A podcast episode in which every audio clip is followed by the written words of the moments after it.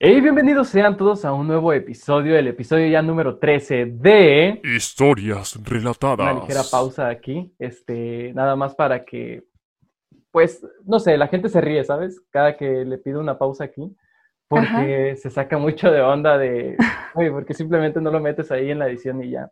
Pero bueno, eh, como acaban de escuchar, hay una voz femenina esta vez, porque sí, si nos estás viendo en YouTube o en Facebook, eh, me está acompañando una nueva invitada psicóloga, que por cierto eh, tiene su propio podcast, pero mm, no lo van a escuchar de mí. Vamos a dejar que ella sola se presente. Por favor, Tete, preséntate como gustes. Hey, ¿qué onda? Yo soy Tete con acento en la E, host del podcast A Prueba y Error. Mi nombre es María Teresa Rosas Hernández, soy psicóloga de profesión y pues mi podcast trata de, de abordar temas de desarrollo humano, de fomentar la salud mental y la responsabilidad personal. Chulada, chulada. ¿Y por qué quise que me acompañara Tete? Bueno, yo he estado escuchando sus podcasts y se nota que es una persona que, sabe, sabe y no solo sabe. Yo me di cuenta que le gusta, de hecho en su último podcast ella lo dijo, me gusta hablar sobre cosas que me pasan en la semana porque así yo siento que eh, puedo, ¿cómo, dirías? ¿Cómo dijiste? Puedo ser más real. O puedo, conectar, sí. Exacto, puedo conectar, que se me hace muy importante. Y yo cuando pedí que votaran por este episodio, dije, yo sé que ella es muy buena para este tema. Así que muchas gracias por estar aquí en este, en este tan hermoso podcast que es tuyo y de todos los que nos escuchan y invitados que tenemos. Muchas gracias por la invitación. Yo estoy muy contenta porque como te mencioné también fuera de cámaras, me gusta mucho el material que, que proyectas, que trabajas eh, la manera en que manejas los temas, se nota que también estudias muy bien de lo que vas a hablar y tu tono de voz me agrada muchísimo también. Ah, Gran fan de tu podcast. No, es mutuo, es mutuo ese sentimiento. Este, lo más complicado a veces como para empezar un podcast es siempre como las primeras palabras, ¿no? Porque es como de, de aquí se va a desligar todo, se va a deslindar todo, entonces sí como que hay que saber qué palabras, eh, qué palabras utilizar. En este caso, vamos a iniciar ya así de lleno, de tirón, con una pregunta que, bueno, tú dijiste que sería la mejor forma de abrir. Bueno, pues Juan me mencionaba que sería importante platicar sobre sentimientos y emociones, pero no podemos hablar de uno y de otro si no identificamos qué son. Un sentimiento es algo que involucra la razón, es algo que lleva eh, de la mano la conciencia y que se experimenta de, de, manera no tan intensa. Y una emoción, por el contrario, llega en automático, es estímulo-respuesta, muchas veces no lo vamos a poder controlar y en ocasiones también las vivimos de manera automática, ni siquiera somos capaces en ocasiones de analizar realmente qué emoción estoy sintiendo a menos que involucre un poco la razón y la conciencia. Una emoción, si yo no la sé canalizar, pues me lleva a tomar decisiones muy eh, extremas y, obviamente, pues como menciono, muchas veces no utilizamos el pensamiento, la razón y nos llevan a cometer errores muy grandes.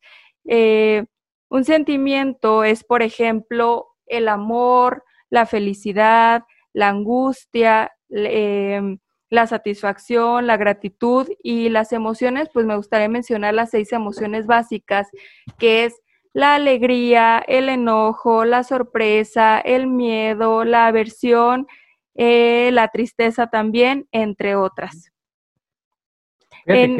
Ah, ajá, perdón.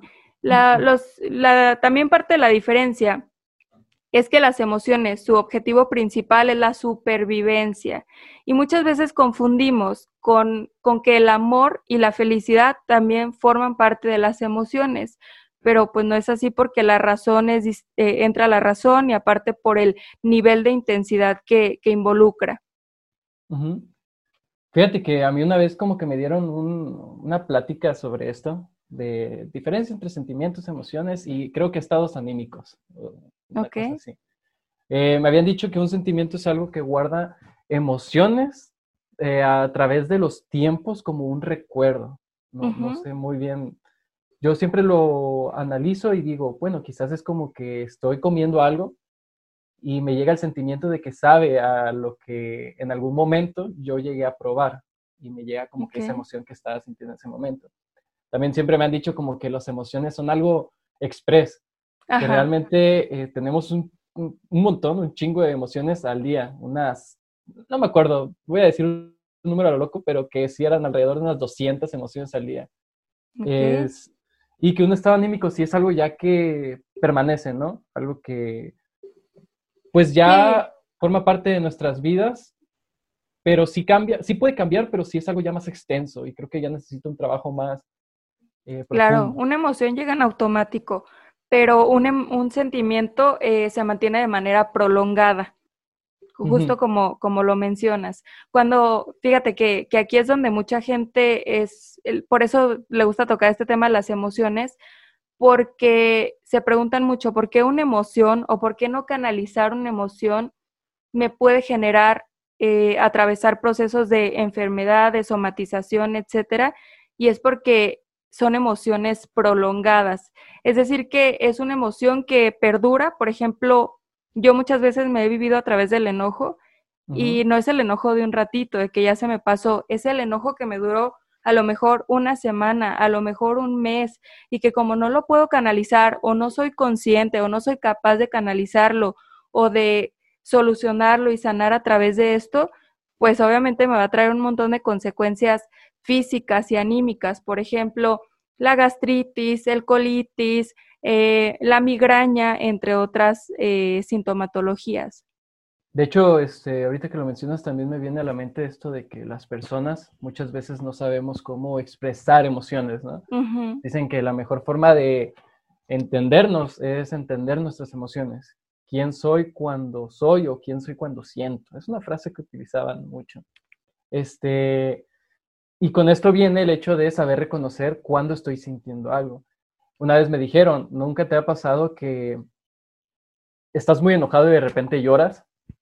Y yo, a mí no, pero conozco gente que sí. y, mucha gente se puede confundir con que es tristeza. De hecho, en México, porque dicen que compartimos ciertas emociones eh, por nuestra cultura y grado de, de un montón de contextos, dicen, en México es más probable que una mujer cuando se enoje mucho llore porque vivimos quizás en un México que es muy machista, donde le enseñaron a la mujer que no puede expresar enojo. Entonces, no sabe cómo enojarse y al no saber cómo expresar esa emoción, termina llorando. Viceversa, un hombre. Un hombre, por lo mismo de que es muy machista, eh, eh, la sociedad mexicana, cuando está triste, se enoja, porque al hombre no se le permite llorar. Ya hoy en día, pues obviamente se ha cambiado mucho esto, pero sí se me hizo como que muy interesante, ¿no? El hecho de saber cómo hay que expresarnos para poder este, vivir la emoción. Sí, y que se vale, se vale vivirla y se vale estar triste y se vale estar enojado y se vale estar frustrado. Lo que no se vale es que me viva a través de la emoción, porque ¿dónde queda mi razón? ¿Dónde queda mi conciencia? No me puedo yo estar viviendo en automático porque no voy a rescatar ningún aprendizaje de ahí. Y es que esto eh, lamentablemente es muy común que cuando llegamos a la adultez empezamos a dejar de tener este contacto con lo que siento, con lo que pienso, con mis sensaciones y me vivo de manera muy irresponsable y, utópicamente o incongruentemente, me vivo de manera infantil. Y es que realmente, fíjate, cuando tú le preguntas a alguien cómo te sientes, la respuesta es bien. Bien pero ¿qué es bien? O sea, bien no es una emoción, bien no es un sentimiento, lo bueno y lo malo no existe, es al final del día percepciones de, de, la realidad, del entorno, en base a nuestra cultura, nuestra educación, nuestras experiencias vividas. Sí, sí, sí, claro. Entonces sí está como que bien curioso esto de que, pues al final de cuentas, cada persona siente y demuestra sus emociones de forma distinta, que es totalmente válido. Eh, pero como tú dices, no está bien eh, vivir en la emoción. ¿Qué es lo que hace un niño? Un niño vive en la emoción. Un niño es una persona que es totalmente inmadura o inconsciente de sus emociones. Entonces, ¿qué pasa cuando quiere algo y no se lo dan? Llora y, o sea, tampoco se enfrasca. Termina de llorar, consigue o no, ya llegan a la casa, él no guarda el resentimiento, o sí, quién sabe, yo no lo sé, no, no soy estudiado en eso, pero de repente ya vive otra emoción y está viviendo en esa emoción.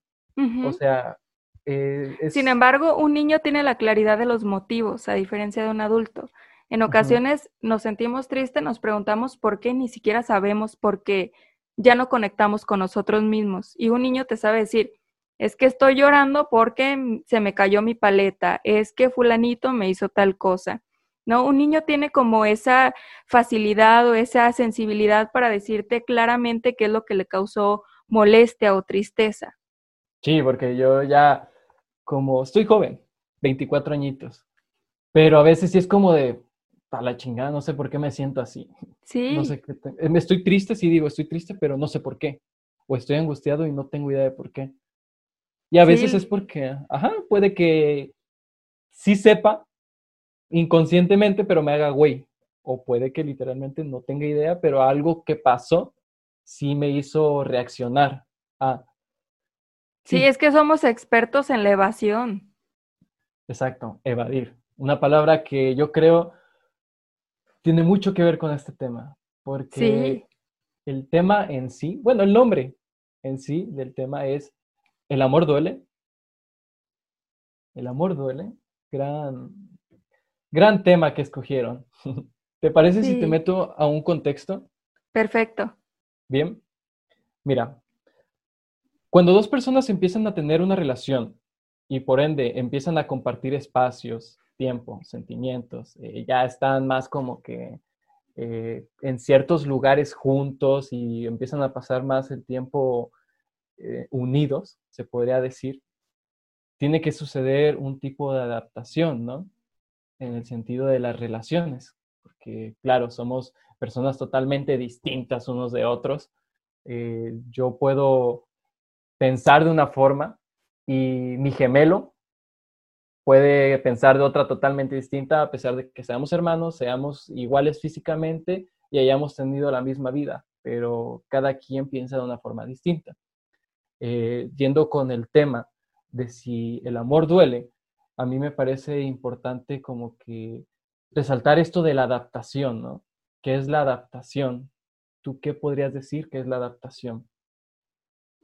La adaptación, pues, es eh, ubicar lo, lo funcional de, de una situación, ¿no? O acostumbrarme a una situación. Justamente como lo dices en el ejemplo de una relación, terminamos acostumbrándonos a otra persona, a un pensamiento distinto al mío, a una historia de vida diferente.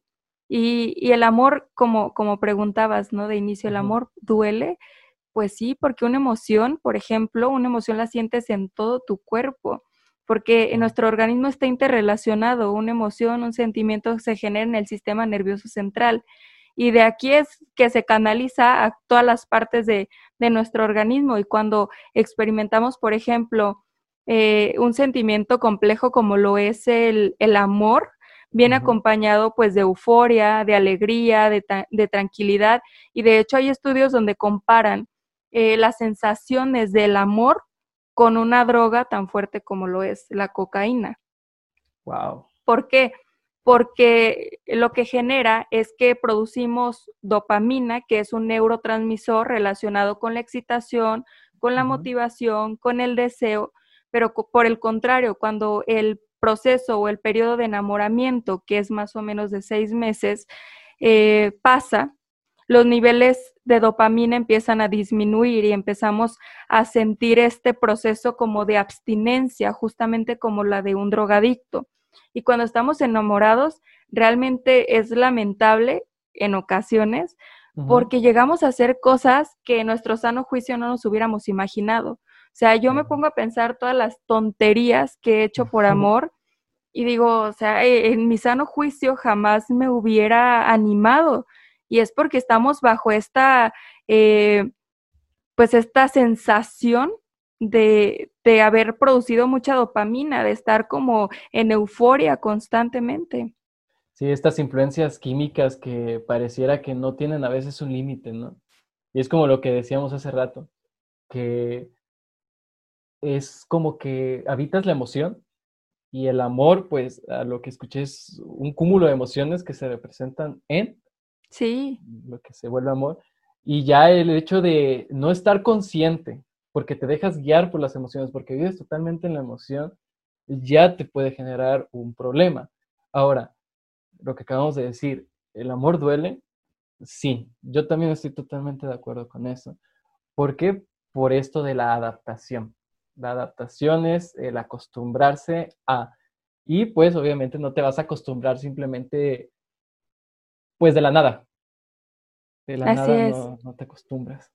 Sí, es que mira, todo se produce en el cerebro. Entonces, ¿cómo, ¿cómo no lo vas a sentir cuando hay ahí un shock constante eh, en tu sistema nervioso? Es como si hubiera, no sé, cortocircuitos, como si hubiera conexiones que, que unen al cerebro con todo el organismo en su totalidad. Y, y, cuando experimentamos una pérdida, ya sea una ruptura, ya sea un ser querido, pues lo sentimos realmente en el cuerpo, hay sensaciones, nada más que a veces no somos conscientes de ello.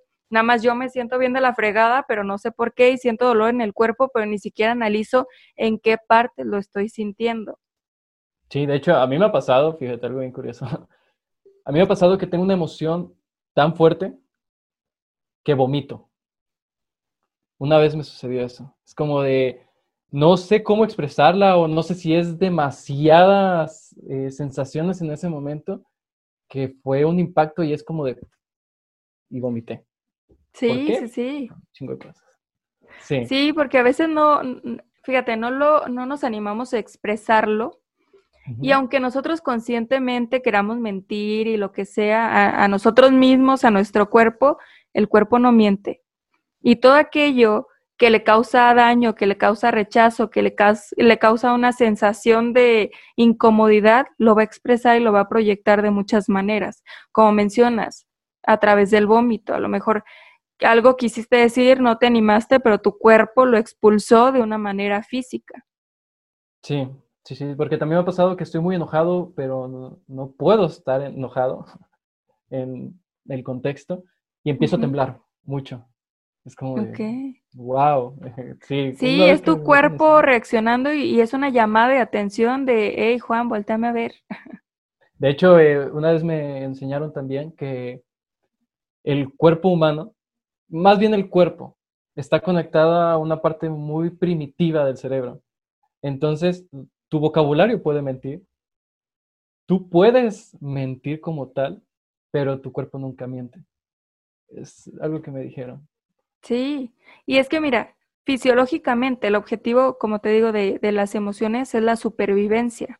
Entonces, por eso es que el cuerpo no, no va a entender de, que si estás mintiendo o no, él te va a mandar una reacción o te va a mandar un mensaje de que hay que reaccionar rápido, ¿no? A lo mejor cuando sientes miedo, pues es la huida o te quedas paralizado porque es la eh, supervivencia su principal objetivo. De hecho, el cerebro ni siquiera está eh, diseñado para ser felices todo el tiempo, el cerebro está diseñado para sobrevivir. Sí, es, es parte de la experiencia humana también, esto de vivir todas las emociones. Sí. Es que vivir miedo, el miedo es muy importante, la gente muchas veces lo asocia con algo negativo cuando pues, el miedo es algo que te protege, ¿no? Es algo que te dice, güey, huye, no estás en un lugar seguro o cosas así. Eh, está también la alegría, que muchos piensan que es muy positiva, pero llega un momento donde también no es muy bueno sentir tanta alegría. No por el hecho de que esté mal, sino por el hecho de qué cosas puedes hacer estando en ese estado. Por lo general, estando muy alegre, eres muy valiente. Sí, por eso no hay que tomar decisiones bajo la influencia de la alegría, o del enojo tampoco, o de la tristeza. Sí, así es. Fíjate, te voy a poner eh, otro contexto. Cuando inicias una relación específicamente de noviazgo, es más común que ambas partes quieran quedar bien. Ya ves que está esto de, ah, pues, tengo que demostrar que soy alguien bueno para esa persona, ¿no? El venderme. Y quizás una de esas formas es eh, tratar de evitar demostrar nuestros defectos como tal, ¿no? no voy a demostrarle a una, no sé, una chava que estoy conociendo que soy impuntual, que no me gusta bañarme los fines de semana o cosas así. Ajá. Entonces, en mi sentir, es más complicado que exista esta adaptación. Hasta para la comunicación, yo siento que es necesario que exista un proceso. No solamente es, oye, necesitamos platicar, ¿qué pasa si la otra persona dice, ah, cabrón, no, no puedes hablarme así para poder comunicarte conmigo? Es más, estamos en una fiesta, ni siquiera es un contexto o es un momento como para que tú y yo platiquemos o cosas así. Porque sí se da, ¿no? Se da que muchas veces muchas personas quieren comunicar algo, pero no saben cómo o cuándo, o no conocen cómo hay que comunicárselo a la otra persona. Sí, justo eh, de eso se trata la asertividad, ¿no? De ubicar en qué momento, a qué nivel, en qué tono, eh, eh, buscar el espacio, etcétera. Pero sí es cierto, cuando empezamos a conocer a alguien, casualmente somos nuestra mejor versión y somos como camaleones y nos adaptamos. Fíjate, nos ponemos a observar bien qué es lo que quiere la otra persona, qué le gusta, con qué persona le gustaría estar y, nos vamos enfocando en llenar ese molde y, adaptarnos camaleónicamente a lo que la persona busca, porque queremos ser su mejor opción, ¿no? Y justo de eso habla eh, Eric Fromm en su libro El arte de amar, que, que habla de cómo lamentablemente con el tiempo le vamos dando un valor al amor y le vamos dando un valor y un precio a las personas que nos rodean. Una persona es a lo mejor cumple mis, mis em, exigencias para yo poder estar con ella, si es a lo mejor guapo, si tiene dinero, si tiene estudios, etcétera, etcétera, y le vamos dando un valor a una persona en base a cosas tan frívolas como todas estas. Sí, de hecho, eh, como tú dices, muchas veces se nos olvida, bueno, no sé, cada quien vive su amor como quiere. Yo no me voy a meter en cómo tú vives tu amor, eh, quien está escuchando esto vive el amor, pero yo siento que muchas veces es, nos olvidamos de la experiencia de lo que es amar por encontrarle una razón. Y yo entiendo, yo entiendo totalmente, porque hay algo que te tiene que anclar, ¿no? Eh, terminan estos químicos que hablaste hace un rato, de seis meses, ¿Y qué nos queda? ¿Terminar y ya ir por otra pareja? Si tú gustas y así lo planeaste con otra persona y no vas a lastimar a nadie, pues adelante. Pero, ¿qué pasa para las personas que nos gustan las relaciones eh, a largo plazo?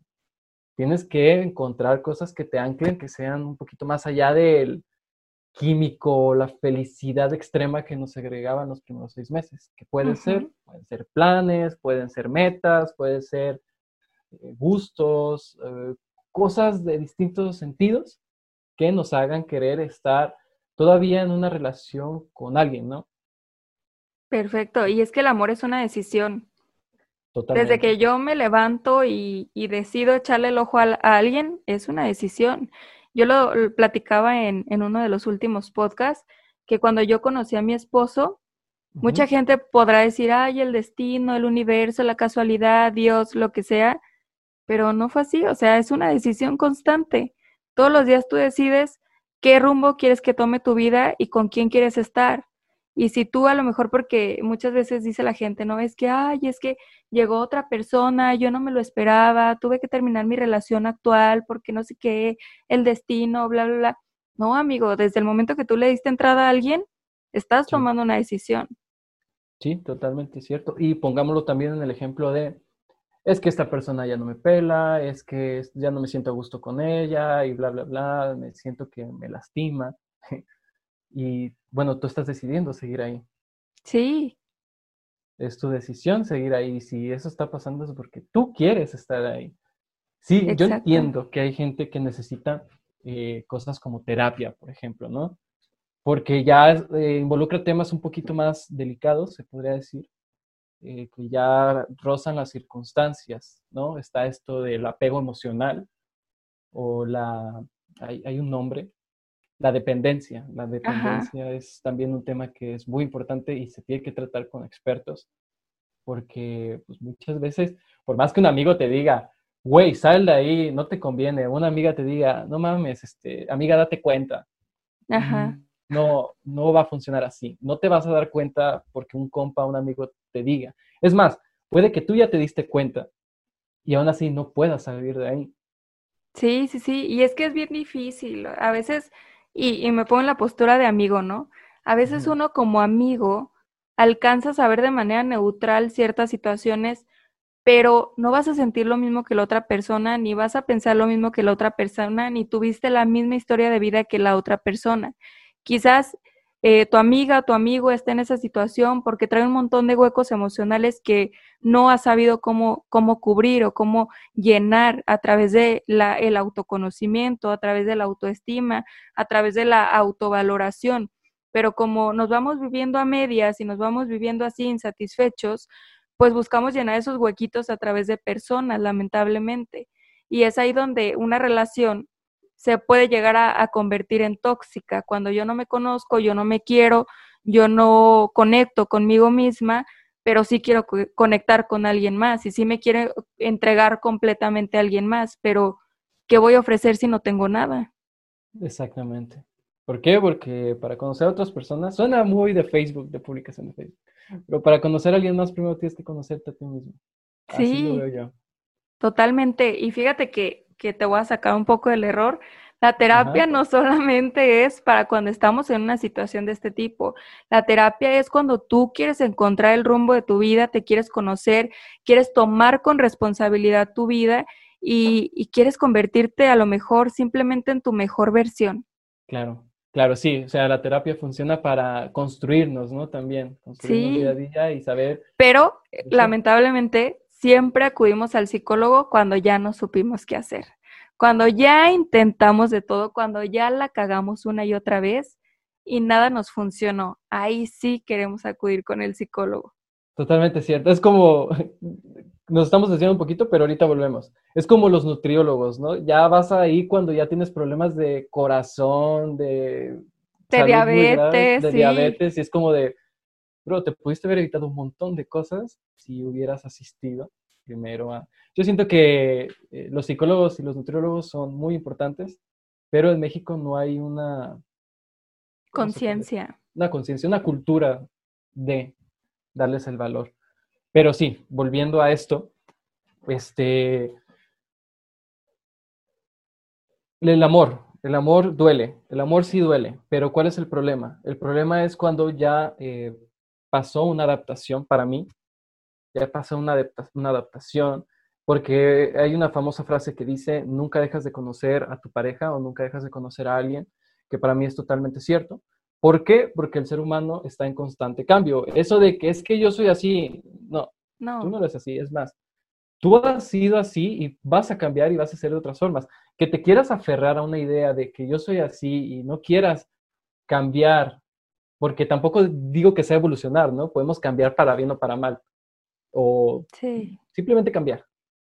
Entonces, este, ya decir que soy de una forma y no que puedo ser de otra y me quiero estancar en, es que yo soy así, yo creo que ahí también llegan cosas que hacen que nos duela, ¿no? Esto lo, quiero hablar un poquito más adelante con lo que es el amor propio, porque yo siento que el amarse a uno mismo también duele, también puede llegar a doler ese transcurso de. Sí. Pero... Totalmente, y es una justificación bien tonta decir, así soy yo, es que así soy, tú así me conociste. Amigo, tú todos los días estás decidiendo cómo quieres ser también. Y, y es que tenemos que vivirnos con una responsabilidad total de, de, nuestro ser, de nuestras decisiones, de la vida que tenemos, de la vida que queremos tener.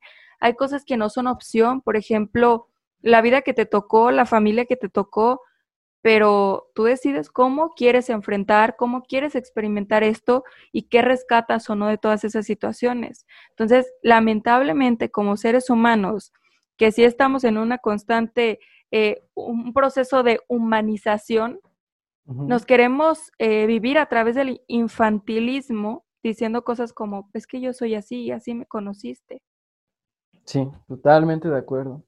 Y de hecho, eh, yéndonos por el lado del así soy y cosas así, que son ya para mí actitudes que pueden eh, causarte mucho dolor, ¿no? el hecho de decir, yo soy infiel, yo soy infiel y lo siento, mi amor, así me tienes que, que aceptar. Así me conociste, tú así, quisiste estar conmigo. Ajá. Exacto. Y ahora llega el adaptarse. Oye, yo a huevo me tengo que adaptar a eso porque lo amo y aquí es donde muchas veces vemos algo que se llama el romantizar, siento yo, romantizar el amor. Exacto.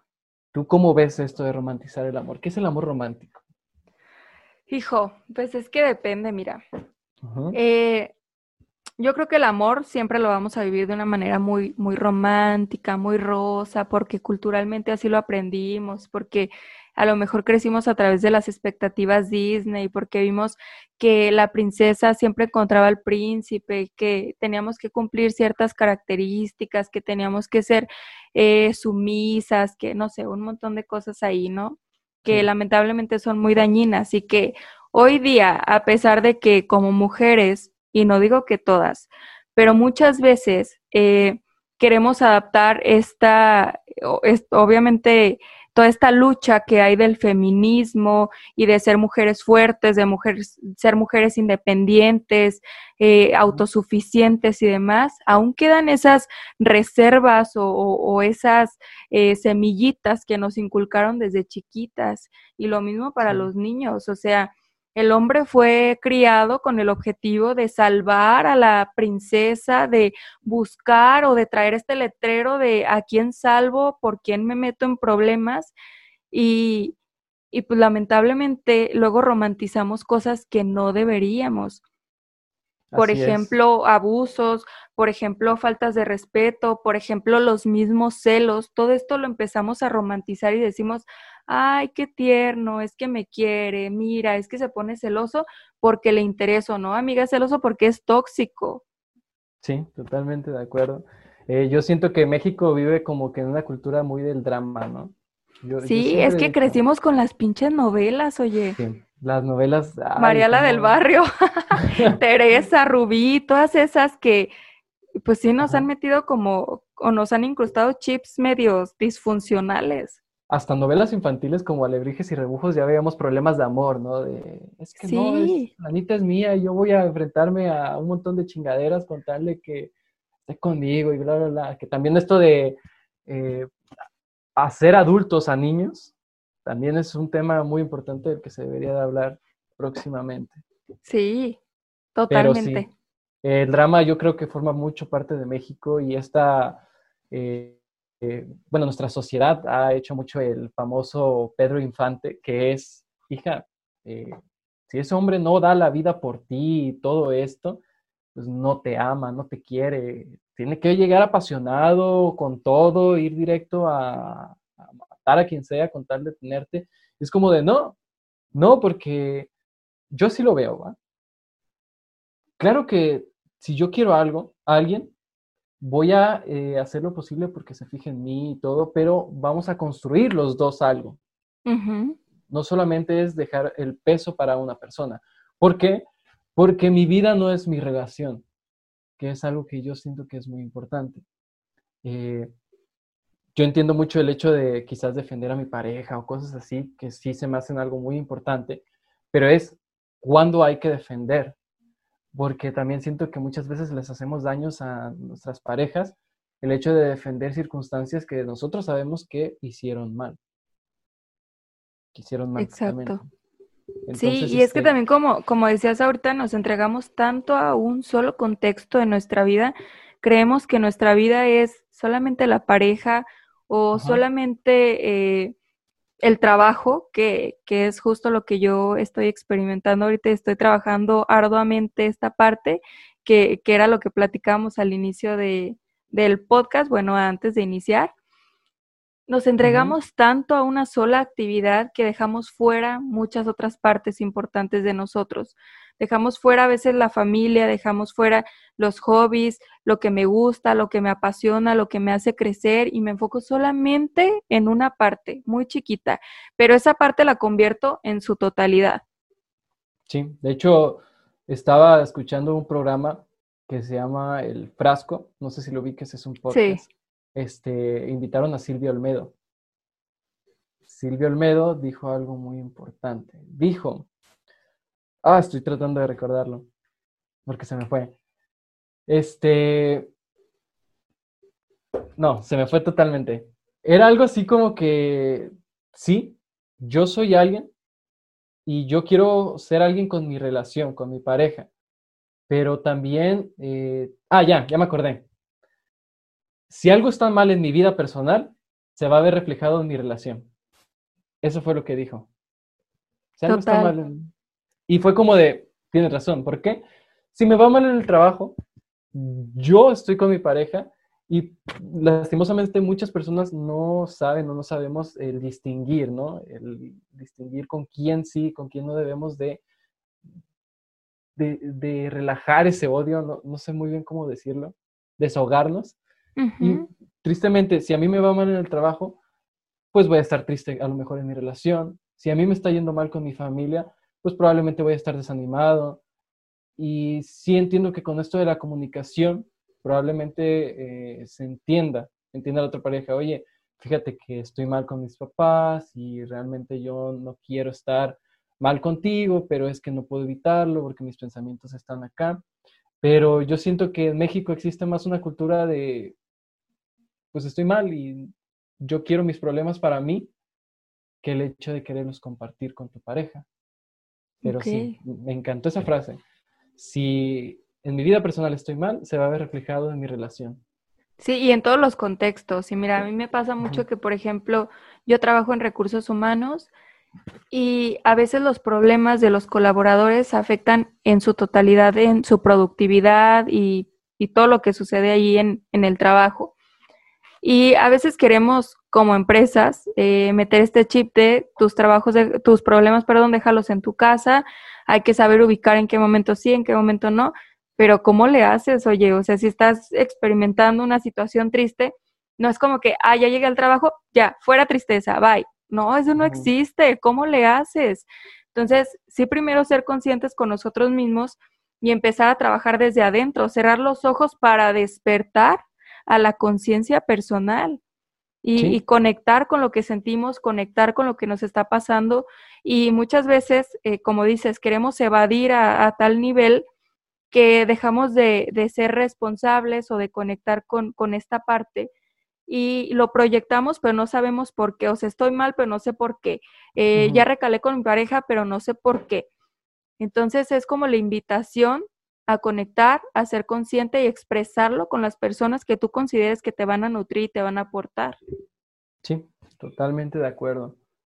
Eh, dándonos en el contexto de lo de hace rato, de el amor romántico, ¿no? Y esto de que, pues sí, para adaptarnos quizás a veces sí nos duela algo, pero hay que saber cuándo es algo que no queremos y cuándo es algo que realmente decimos, va, lo puedo aceptar.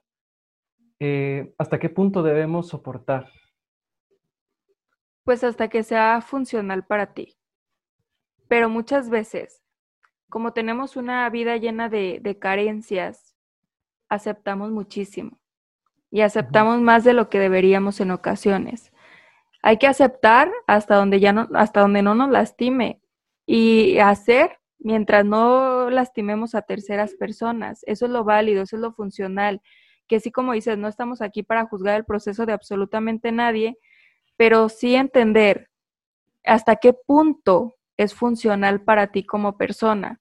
Si a lo mejor yo puedo estar con alguien que es egoísta con alguien que no me aporta, que no me nutre, que no nada. Y de momento lo voy a aguantar y lo voy a aceptar y lo voy a tolerar y hasta me voy a acostumbrar. Pero va a llegar un punto donde esa situación me va a hacer vivirme a mí como persona a medias y me va a hacer llevarme eh, a experimentar insatisfacción constante, me va a llevar a, a frustrarme en el proceso y a perderme a mí mismo porque voy perdiendo lo que soy, lo que creo, mis objetivos, mis metas por encajar en lo que la otra persona es. Y eso pues no, a mí, a mi parecer, ahí sí ya no, porque no puedo yo eh, querer embonar en un molde que no es el mío. Sí, claro. Porque, o sea, eh, totalmente lo que tú dices. Voy a poner un ejemplo. Si yo quiero una relación abierta, yo voy a buscar a alguien que quiera una relación abierta. No voy a obligar a que la persona que esté conmigo, por más que yo la ame y diga, es que yo quiero que esta persona forme parte de mi harem, eh, si esa persona no quiere, pero sabes que la puedes convencer, yo siento que ahí también hay una responsabilidad efectiva, no, no sé cómo decirlo, hay una responsabilidad por parte tuya para decir, mm, busca a alguien que es, no quizás de tus gustos, pero sí alguien que quiera lo mismo que tú en una relación. Entonces, si tú quieres una relación abierta, busca a alguien que quiera una relación abierta, porque si hay gente, como tú dices, que pues tristemente careció de cosas y quizá lo ve reflejado en una persona, y bueno, pues ahí me toca aceptar que esta persona me va a ser infiel. Está bien, no pasa nada, que me sea infiel, yo lo soporto porque lo quiero. O también está el hecho de que me pegue, que me pegue. ¿Por qué? Porque de todos modos él me protege y me pega, entonces está bien, yo no tengo ningún problema. Y es como de, yo siento que ahí ya eh, rebasaste, pasaste un límite, ¿no? Pasaste una raya, una línea que de plano ya te está afectando. ¿Por qué te está afectando? Porque emocionalmente no te encuentras bien. Porque físicamente puede que no te encuentres bien.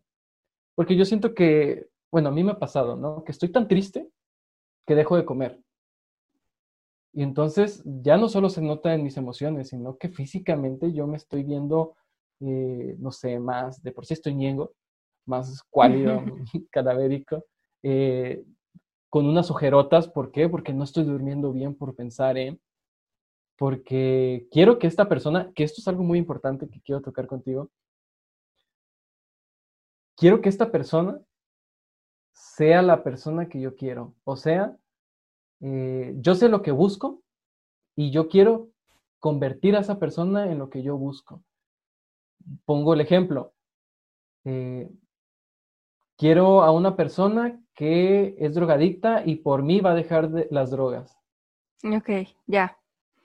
Sí, queremos que, que la persona con la que estamos encaje o embone con lo que yo busco. O encontré a esta persona, pero la voy a convertir en lo que yo deseo.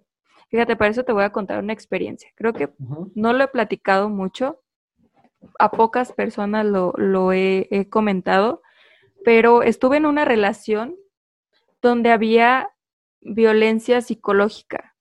Mm. Y no fue una relación que duró mucho tiempo, pero pues real sí me causó mucho impacto y daño emocionalmente. Era el tipo, el típico güey que todas querían con él, y yo era la típica que me valía, eh, me valía todo lo que pasaba en mi entorno y era como muy valemadrista y tal, ¿no? Entonces, como que hasta cierto punto eso, él lo vio como un reto. Okay. Yo era más vato que nada, o sea, yo nunca me he considerado como muy femenina, pero en la prepa pues menos. Yo llegaba ahí toda como me levantaba como Dios me daba a entender por cumplir con las clases y al final ni cumplía porque terminaba salándomelas. Así era mi nivel de rebeldía, de, de que me valía muchas cosas. Y, y cuando pues él, él me busca, me frecuenta, me, eh, me pide que sea su novia y demás, pues a mí la verdad es que ni me gustaba ni nada, ni, pero como que no tenía nada que hacer yo creo que en ese momento y sí, acepté ser, ser su novia, pero poco a poco empecé a experimentar cosas como de que mis compañeras eran muy femeninas y era de, ay, a Tete también sáquenle la ceja. O se estaban peinando entre ellas y era de, ay, peinen también a Tete, o cosas de ese tipo que, que conscientemente o verbalmente no me decía, espero que seas de esta manera, pero hacía comentarios que me hacían entender qué esperaba el de mí.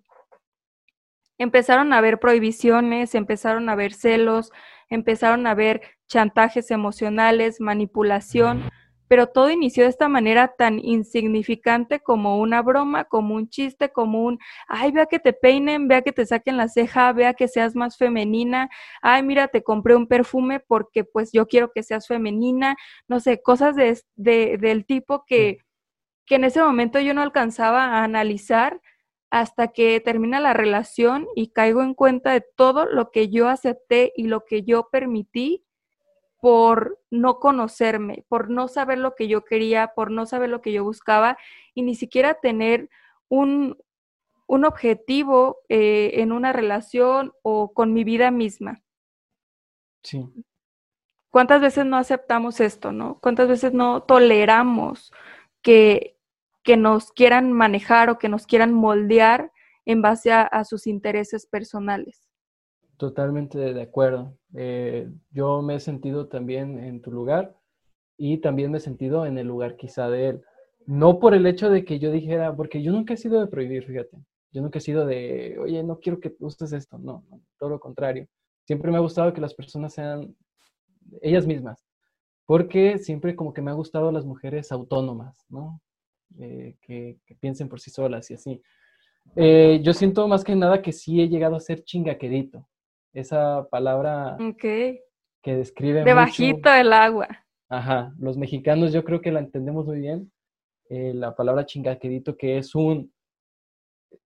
Tratas de poner una situación que para ti es entre broma y no broma y se la pones a alguien que realmente puede que sí le afecte o le llegue, porque tú sabes que probablemente sí le llegue.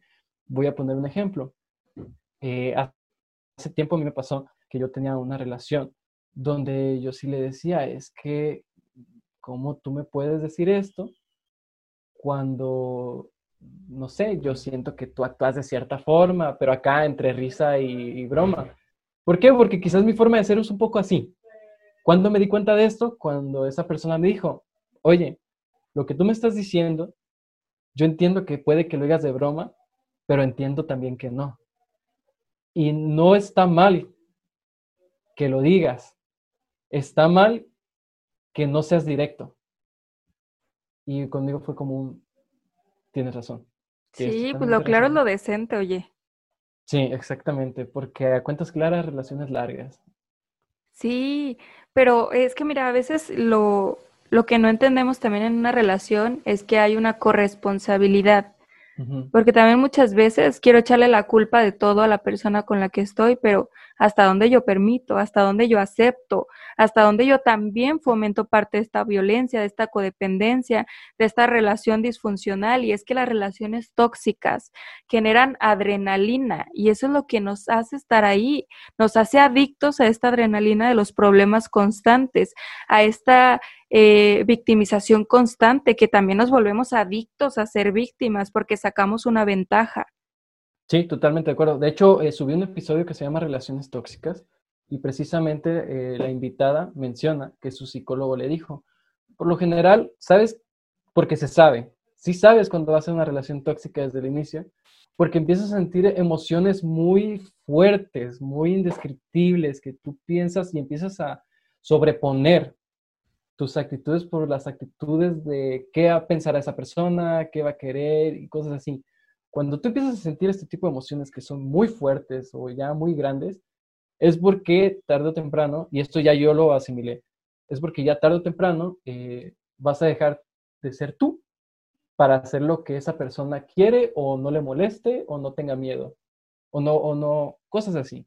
Entonces sí dije, wow, eh, muchas veces nos hacemos incluso tontos, ¿no? Eh, mexicano se hace mucho tonto. No todos, para los que estén escuchando esto, no todos se hacen tontos, pero yo al menos eh, en algunas relaciones pasadas sí me llegué a ser tonto. ¿Por qué? Porque yo siento que es normal a veces hacerse tonto. Entramos en una zona de confort. Estamos en lo que conocemos. y, a veces pensamos que una zona de confort es un estado de bienestar, de tranquilidad. Pero ¿qué pasa si mi vida toda mi historia de vida ha sido bajo violencia, bajo amenazas o bajo situaciones tóxicas.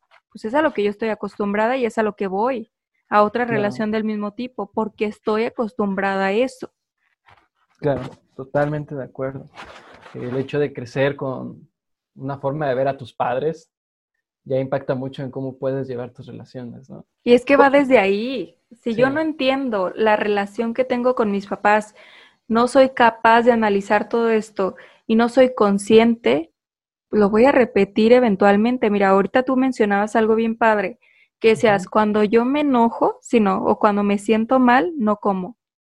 Sí. ¿Qué dijiste? ¿Cuando te enojas? Una vez que estás triste, cuando estoy triste. Cuando estás triste. ¿Y cuál fue tu primer vínculo con tu madre? El comer. A través del cordón umbilical. Ah, sí. Entonces, así es. Y fíjate que a mí me pasaba que cuando me enojaba, dejaba de comer. porque yo inconscientemente le quería dar en la madre a mi mamá. O sea, cuando me enojaba con ella, uh, yo no comía en tres días, porque estaba enojada con ella. Y muchas veces dicen, pero ¿por qué te peleas con la comida? Porque la comida es el primer vínculo que hubo ahí. Órale, oye, qué, qué dato tan interesante. me, me, hace un revuelo de cosas aquí en la cabeza. Sí, y es que si yo no, no entiendo eh, la, la, figura que tuve de autoridad o, o, esa figura maternal, pues obviamente no voy a, a, ser consciente de los patrones que voy a ir repitiendo a lo largo de mi vida.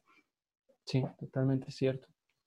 Y bueno, ya metiéndonos un poco en el amor propio, que es lo que mencioné hace rato porque claro que el amor propio también es un proceso, ¿no? Es un proceso que... Dificilísimo. Uy, complicado, muy complicado. ¿Tú recuerdas todo lo que tuviste que pasar para amarte a ti misma? Hijo, sí, sí, muchísimo. Fue un proceso muy doloroso. Fue como, como el ejemplo o la metáfora del vaso sucio. Cuando tienes un vaso mugroso, lo que haces es que le pones agua, ¿no? Es el primer como paso. Sí. Y cuando le pones agua para enjuagar, pues tú como que tienes esta percepción de que está aún más sucio porque el agua está turbia y, posterior pasa un proceso de, de, lavado y demás para que el vaso quede como tú buscabas.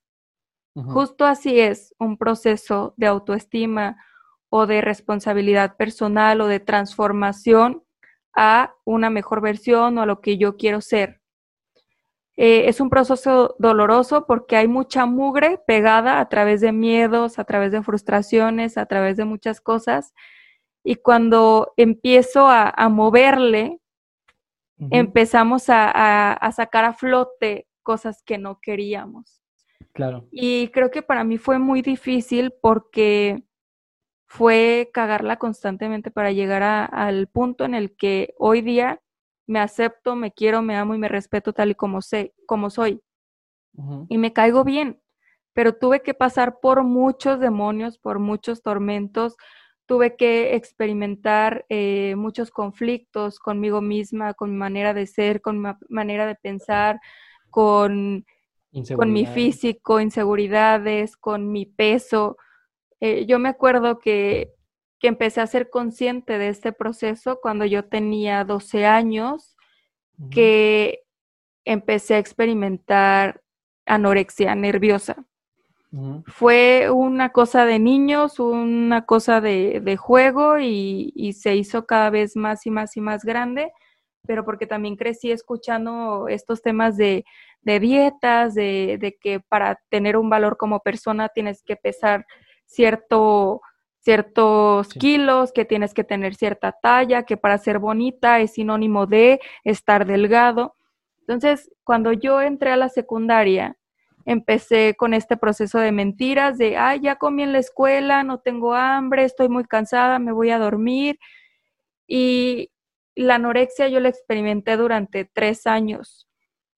Eh, obviamente a través de medicamentos, de terapia, de nutriólogos, fui entendiendo que mi valor como persona no se determinaba por mi peso, por mi físico o por eh, el estatus que, que, podemos o no tener ante la sociedad. Y, y, por eso es que es, es, complicado, porque es conectar contigo mismo, es conocerte, es aceptarte, es ver hasta dónde sí estás dispuesto a tolerar, hasta dónde no y que así como eres, pues te sientes pleno y te sientes contento de la persona que eres y te sientes eh, que conectas realmente contigo, con tus ideales, con tus valores y que valoras y agradeces tu, tu historia de vida. Sobre todo, siento yo que es muy importante eso. Porque, sí. bueno, yo en mi caso, eh, yo recuerdo mucho, yo tengo un problema. Yo cuando estaba, tenía un problema yo cuando estaba en la secundaria, pues sí recuerdo que era como que muy flaco, ¿no? Yo de por sí estoy flaco, pero me agrado. Ya hoy en día digo, eres arte cuando te ves al espejo. Pero eh, antes yo sí decía mucho, güey, estás muy flaco. Eh, y yo veía que cosas tontas, ¿sabes? Porque ahorita veo a los morros de secundaria que se creen mamados y digo, ese tipo de morros que nada más tienen unos cuatro cuadrillos ahí, yo les tenía envidia yo les tenía envidia porque yo sentía que yo no podía estar así por más que lo intentaba. Entonces, eh, me metí como que a esto siempre del ejercicio y cosas así, pero yo soy alguien que tiene un cuerpo, que discúlpenme los que estudiaron nutrición, yo sé que está mal dicho, pero soy alguien que tiene un cuerpo ectomorfo. Ectomorfo eh, quiere decir a muy pequeños rasgos, porque yo sé que es algo muy extenso, pero yo sí como mucho o si hago mucho ejercicio me mantengo flaco. Ese es mi, mi cuerpo, mi cuerpo es delgado. Entonces, yo sí recuerdo que me agüitaba mucho porque decía, güey, no manches, ¿cómo puede ser esto? Aparte, eh, yo sufrí de una mala cicatrización desde chiquito. Entonces, yo cuando me salió la varicela, me empezaron a salir un montón de marcas que no, no sé si vean, pero me voy a acercar un poquito, ahí tengo unas marquillas. Este, esas marcas para mí era como un, me quiero morir, no quiero que nadie me vea, estoy espantoso, eh, bla, bla, bla, un montón de cosas. Entonces sí como que tenía mucha inseguridad. Yo sí digo que era una persona muy insegura.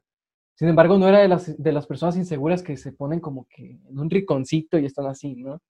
Eh, yo siento que hay un montón de formas de demostrar la inseguridad y a veces, porque esto puede darse, a veces es de una forma agresiva. Yo siento que era una muy agresiva por el hecho de que era muy inseguro. Entonces, para que las personas no me dijeran nada o no jugaran con nada, yo rápidamente, en cuanto sentía que alguien quería hacer una broma conmigo, que probablemente era más de compañerismo que de, ataque, pues yo en chinga me prendía y decía, eh, no, ¿sabes? Empecé a decirle tal y tal. Entonces, este, también tuve un proceso muy largo de aceptación, donde empecé a ver mi rostro y decía que yo no podía seguir así, yo no podía seguir así porque a mí siempre me ha gustado como este hecho de hablar, de pararme enfrente de las personas y decirles lo que yo siento o dar a explicar un tema. Siempre ha sido como que mi sueño ese. Y el hecho de pararme con inseguridades enfrente de una multitud, yo sabía que no me iba a llevar a donde yo quería estar.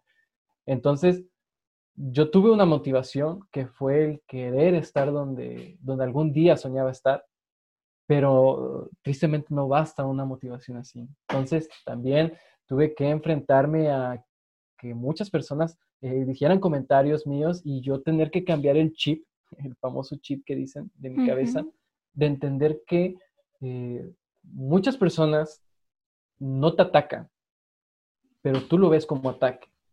Y viceversa. Viceversa no. Y en otro sentido, hay personas que sí te atacan, pero tú no sabes cuáles son las inseguridades de ellos. Y una forma que tienen ellos quizá de no demostrar inseguridad es que se fijen los demás en las inseguridades de otros antes de que en las suyas.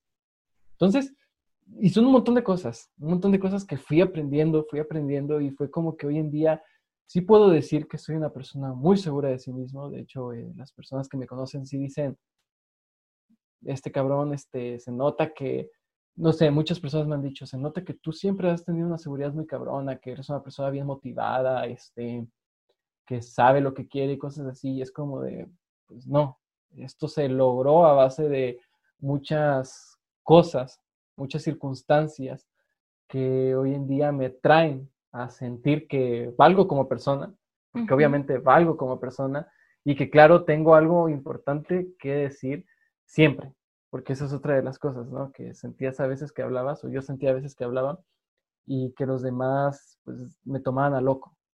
Y hoy en día es como de, güey, tu palabra es importante, tú eres importante. Y aparte estás re chulo, vato, vete Cosas así, cosas que vas aprendiendo, cosas que se tienen que aprender. Eh, claro que fue mucho dolor, fue muchísimo dolor porque, bueno, te enfrentas a muchos comentarios de personas que incluso quieres.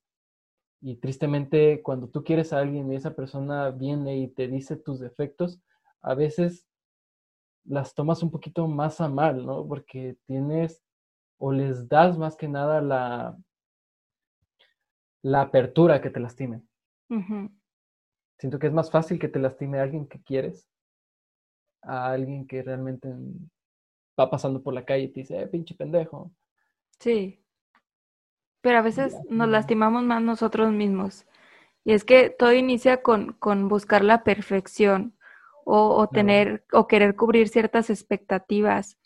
Y es que los dioses dejaron la vara muy alta eh, por, porque ellos son seres supremos, perfectos y demás, y, y también es parte de, de, lo que se nos ha inculcado a través de la religión, o sea, que tenemos que ser buenas personas, que tenemos que ser perfectos, que tenemos que ser impecables con nuestras palabras, con nuestros actos, etcétera, etcétera.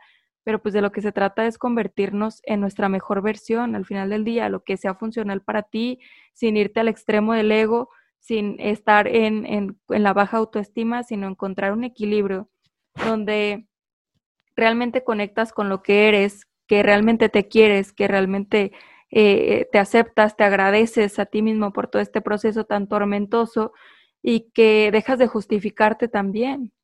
Claro, sobre todo eso. Dejar de justificarse. Bueno, sobre todo todo, realmente sobre todo todo. Yo digo sobre todo eso porque se me viene mucho a la mente algo que me hace mucho ruido y es como de, sí, totalmente de acuerdo. Eso que dijiste también hace rato de abrazar tu pasado, es algo que muchas veces me costó, me costó, pero es, eh, güey, es tu pasado y es lo que hoy en día hizo que seas quien eres, que suena muy cliché, muy trillado. Pero, es, real. Es cierto totalmente y es que nos vamos viviendo por ahí, este, insatisfechos o culpándonos o a través de, de la frustración por lo que hicimos, por lo que dejamos de hacer, pero no eres tu pasado, ni eres las cagadas que diste, ni eres tus errores, ni eres toda esa parte. Eres lo que hoy decidiste ser a través de todo este proceso tan doloroso, a través de estas experiencias. Sí, totalmente de acuerdo. Que también para esto sirve la terapia, señores. Eh, claro, para autoconocernos, para eh, aceptarnos y para trabajar con nuestra autoestima. Si queremos ser esa persona que todos noten, que todos quieren, que bla, bla, bla, pues hay que trabajar internamente. Exactamente. Y ya para ir terminando, te voy a hacer una pregunta poderosa. Ok. No, no es cierto, no es poderosa, pero sí yo siento que es muy relevante para este tema. ¿Realmente la comunicación puede evitar todos los malentendidos? Sí. Y el dolor como tal. Sí, porque mira, llegas a acuerdos a través de las palabras. Cuando tú comunicas conectas con, otra persona, llegas a un acuerdo inconsciente de, aceptación de, muchas situaciones, de apertura mental, tu esquema mental eh, también crece a través de, las palabras, a través de compartir con otras personas, a través de las experiencias, pero sobre todo en el tema de pareja, que es lo que, lo que estamos tratando el día de hoy. Si yo no tengo una adecuada comunicación con mi pareja, pues los conflictos eh, van, a ser, van a estar a la orden del día, ¿no? Por todo vamos a estar peleando, con nada vamos a estar satisfechos, la relación se va a empezar a tornar agresiva, eh, violenta, o, vamos a empezar a vivirnos a través de, de, la baja autoestima, o vamos a ser permisivos en muchos sentidos, o, o vamos a tronar fácilmente porque no hay un acuerdo, porque yo no expreso lo que quiero, porque yo no sé lo que quiere la otra persona y esto es muy común, o sea, los, los problemas por, por temas de comunicación creo que van a ser o los vamos a experimentar toda la vida. Pero si yo no tengo esta apertura para el diálogo, para conocer el punto de vista de la otra persona, para darme a entender, para expresar lo que siento, lo que pienso y lo que quiero, pues esto va a tronar eventualmente. Y hasta para comunicar hay que saber comunicar, ¿no? Porque también está el hecho de, sí te voy a comunicar las cosas, pero a medias. Oye, o como las personas que dicen, es que yo soy bien claro y pues a veces se ofenden, no sé, amigo, pero pues le estás mentando la madre, ¿no? O sea, ¿cómo? Claro, hay que tener... hay modos, hay maneras, hay que tener esta habilidad, el, comunicar es un arte, es saber conectar con la persona, saber conectar en el momento, en el nivel, en el grado, con el tono de voz adecuado, en el momento justo, en el lugar preciso también. No puedo aventar ahí este, verbalmente o explotar verbalmente sin esperar que haya una consecuencia, si no estoy cuidando todos estos aspectos. Hay que comunicarnos asertivamente, pero también hay que empatizar con la persona. Y, a veces también confundimos la empatía con ponerme en el lugar del otro. Nunca vas a sentir lo que el otro siente, nunca vas a pensar lo que el otro piensa. Y empatía es tratar de entender lo que el otro puede estar pasando, pero sobre todo a través de que yo conozco a esa persona, sé lo que desea, sé lo que quiere, sé lo que espera y sé lo que necesita. Y tratar de proporcionar eso, ¿no? No todos somos igual de, no todos tenemos los mismos gustos. A lo mejor a mí me gusta que sean claros y no importa que sean duros con sus palabras, pero quizás al de al lado no, le parece y necesita que le digan las cosas de una manera más tranquila, de una manera más suave. Y, eso no quiere decir que esté mal, o sea, cada quien tiene maneras de, percibir, de comunicarse y, y de querer cosas distintas. Es como lo que dijimos hace rato, ¿no? Hasta para comunicarse hay que adaptarse. Sí, sí, sí, hay que conocer al otro. Totalmente de acuerdo. Y a ver, ya, ya estamos finalizando. No sé cuánto llevemos.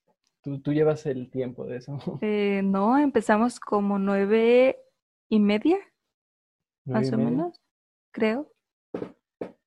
Son las 10.24. Ah, cierto. Es que somos de diferentes estados. Acá el ah. y tú, ay, no, estás mal. Y yo, ah, caray. No, pues sí, yo también estoy totalmente de acuerdo, ¿no? La comunicación que tienes que tener con la otra persona debe ser clara, sobre todo clara. No te estoy diciendo de decirle, este, oye, es que realmente eres un pendejo. No, no, no. La comunicación clara, pero con las palabras que tú dices. O sea, con las palabras que tú Precisas. Dices. Precisas. Eh, asertiva fue la palabra que me gustó más. Eh, yo siento que eso involucra mucho el contexto también porque obviamente también tienes que hablar en un contexto, si no la otra persona no va a entender ni madre de lo que estás hablando y va a entender lo que ella quiere. sí. La comunicación en las relaciones también yo digo que es muy importante y también la comunicación con uno mismo. Esto puede, pues, tratar, ¿no? De hacer que el dolor sea más agradable, más ameno, siento yo. ¿Por qué? Porque sí, ok, el amor puede que duela, pero hay que entender por qué nos duele, hay que aprender, hay que saber qué es lo que queremos, hay que escucharnos y escuchar lo que la otra persona quiere. Somos, somos seres totalmente sociables, sociables de naturaleza, eh, pero no somos uniconscientes. Lo que yo piense, puede que no lo piense Tete, puede que no lo pienses tú que estás escuchando esto, y te digo, puede que ni siquiera dos siameses, gemelos siameses, vean la vida de la misma forma. No, no puede. Estoy 100% seguro que ni siquiera la ven de la misma forma. No. Entonces, la comunicación, importantísima. Cliché, quizá, pero es que realmente eh, te hace un paro, te hace un paro comunicarte, aprender a escucharte, aprender a escuchar, que te vas a dar cuenta que realmente pues te va a abrir puertas, te va a abrir muchas puertas. Y sobre todo, eh, claro, terapia. Terapia es muy, positivo.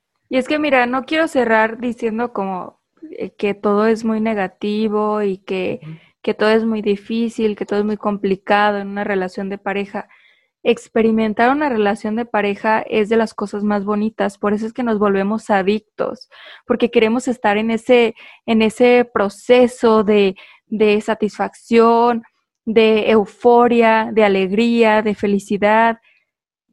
Y, realmente es, es una oportunidad enorme de conocerte a través de los ojos de alguien más. Pero sí hay que ubicar hasta dónde eres capaz de aceptar, hasta dónde es funcional lo que tú estás experimentando. Si a lo mejor estás en un momento de tu vida donde tienes dudas de la relación en la que estás, donde ya no conectas con lo que la persona te dice, donde ya sientes que hay un tipo de, de violencia, donde ya hay indiferencia en la relación, donde hay manipulación, donde hay chantaje, no lo romantices. El amor no es así estar con una persona eh, para que te nutra o para que te haga crecer, eh, pues tiene que llevar muchas cosas más, pero sí se tiene que empezar a través del el autoconocimiento, la aceptación, el autoestima, la comunicación, la empatía, el trabajo en equipo, el llegar a acuerdos, el, el estar con la convicción y la decisión de que voy a trabajar para que la relación funcione, porque lamentablemente yo ya me siento pues muy grande, ¿verdad? Yo tengo ya 29 años, pero ubico que las nuevas generaciones se viven de una manera muy superficial hoy día y que no conectan, va otro, no importa, y que, no sé, como quieren adaptar muchas cosas un poco disfuncionales y, en este proceso de querer ser moderno, eh, acepto cualquier cosa en la relación. Y, y, eso es lo que no se vale, creo yo. Ni se vale estar en un lugar donde me hacen daño, donde me lastiman, ni tampoco yo ser la persona que lastima y hace daño. Y es que a veces nos justificamos diciendo, no me doy cuenta, yo no sabía. Nos damos cuenta claramente. Claro, claro. Hay que ser muy, no voy a decir grosería, pero sí hay que serse muy güey para no entender que realmente, muy cínico, ¿no? También, para entender que sí estamos lastimando a alguien más. Sí, entonces yo creo que todos deberíamos estar en un proceso de, de identificación, de, de, conectar con nuestra identidad, con lo que queremos, pero sobre todo de querernos profundamente y aceptarnos tal y como somos, porque si yo trabajo esta parte, lo demás se va a dar de una manera un poco más orgánica. Yo voy a buscar personas que realmente me nutran, mis, mis relaciones interpersonales van a ser un poco más positivas, dejaré de involucrarme con amistades tóxicas, con amigos que me lastiman, con parejas que me violentan, que, que me sobajan. Y, bueno, pues toda esta parte tan negativa la voy a poder procesar de una mejor manera y, y voy a poder decidir o tomar el camino que realmente sea funcional para mí, porque la vida de eso se trata, de buscar lo que es funcional para ti, para la vida que quieres tener y para la persona que quieres ser. Totalmente de acuerdo. Es más, me parecería una ofensa decir algo después de eso. este, ¿Te algo que quieras decir, aparte de esa reflexión que acabas de darnos, que yo creo que es perfecta para cerrar el tema? No, pues nada más recordarles mis redes sociales, me encuentran como a prueba y error en Spotify, en YouTube, en Apple Podcast. Y pues ojalá se animen a irme a seguir, que conozcan el contenido, que, que conecten con, con, esta parte tan real de, de, lo que, de lo que soy, pero con una estructura un poco más psicológica para que nos llevemos un poco de, de estrategias y de maneras distintas de hacer las cosas. Claro, y en Instagram también abriste un nuevo segmento, ¿no? Ay, sí, estoy muy contenta. Ojalá, ojalá sea muy responsable con ese, ese proyecto, pero empecé en IGTV eh, una serie de poemas. Eh, inicié con uno de Elvira Sastre porque creo que la poesía también te ayuda a conectar con, con lo que tú quieres ser.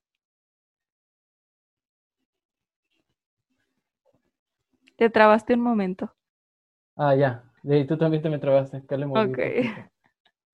Este, muy buenos podcasts. Yo los recomiendo totalmente a prueba y error. Este, no, no sé. Es como un retiro espiritual. No puedo decírselos, tienen que vivirlo. Pero en serio, les gustaría mucho, les gustaría mucho. Y bueno, eh, de mi parte también, ya saben, síganos en Facebook, eh, está todo chido, acabamos de abrir un grupo. Eh, también en YouTube estamos, eh, que por cierto, ahí nos van a poder ver a sus, eh, a los que estamos hablando. A los hosts del día. A los, hosts del día nos pueden ver en YouTube. Y si nos estás escuchando en Spotify, pues nada más me queda decirte que muchas gracias y perdón por tantas groserías que dije. a veces lo soy, a veces lo soy. Disculpe. Se vale. Se vale, exactamente. Eh, me emociono. Cuando me emociono mucho, las digo. Eh, bueno, no queda nada más que decir que nos estaremos viendo para la siguiente semana con un nuevo episodio y un nuevo tema, un nuevo invitado. Tete, eh, muchas gracias por estar aquí. Yo sé que, porque mira, va a haber diferentes vueltas para otros invitados y tú vas a estar aquí de nuevo. Así que esperemos verte pronto con otro nuevo tema y pues nada más que decir. Bye. Chao, Di. Mm, deja termino de grabar.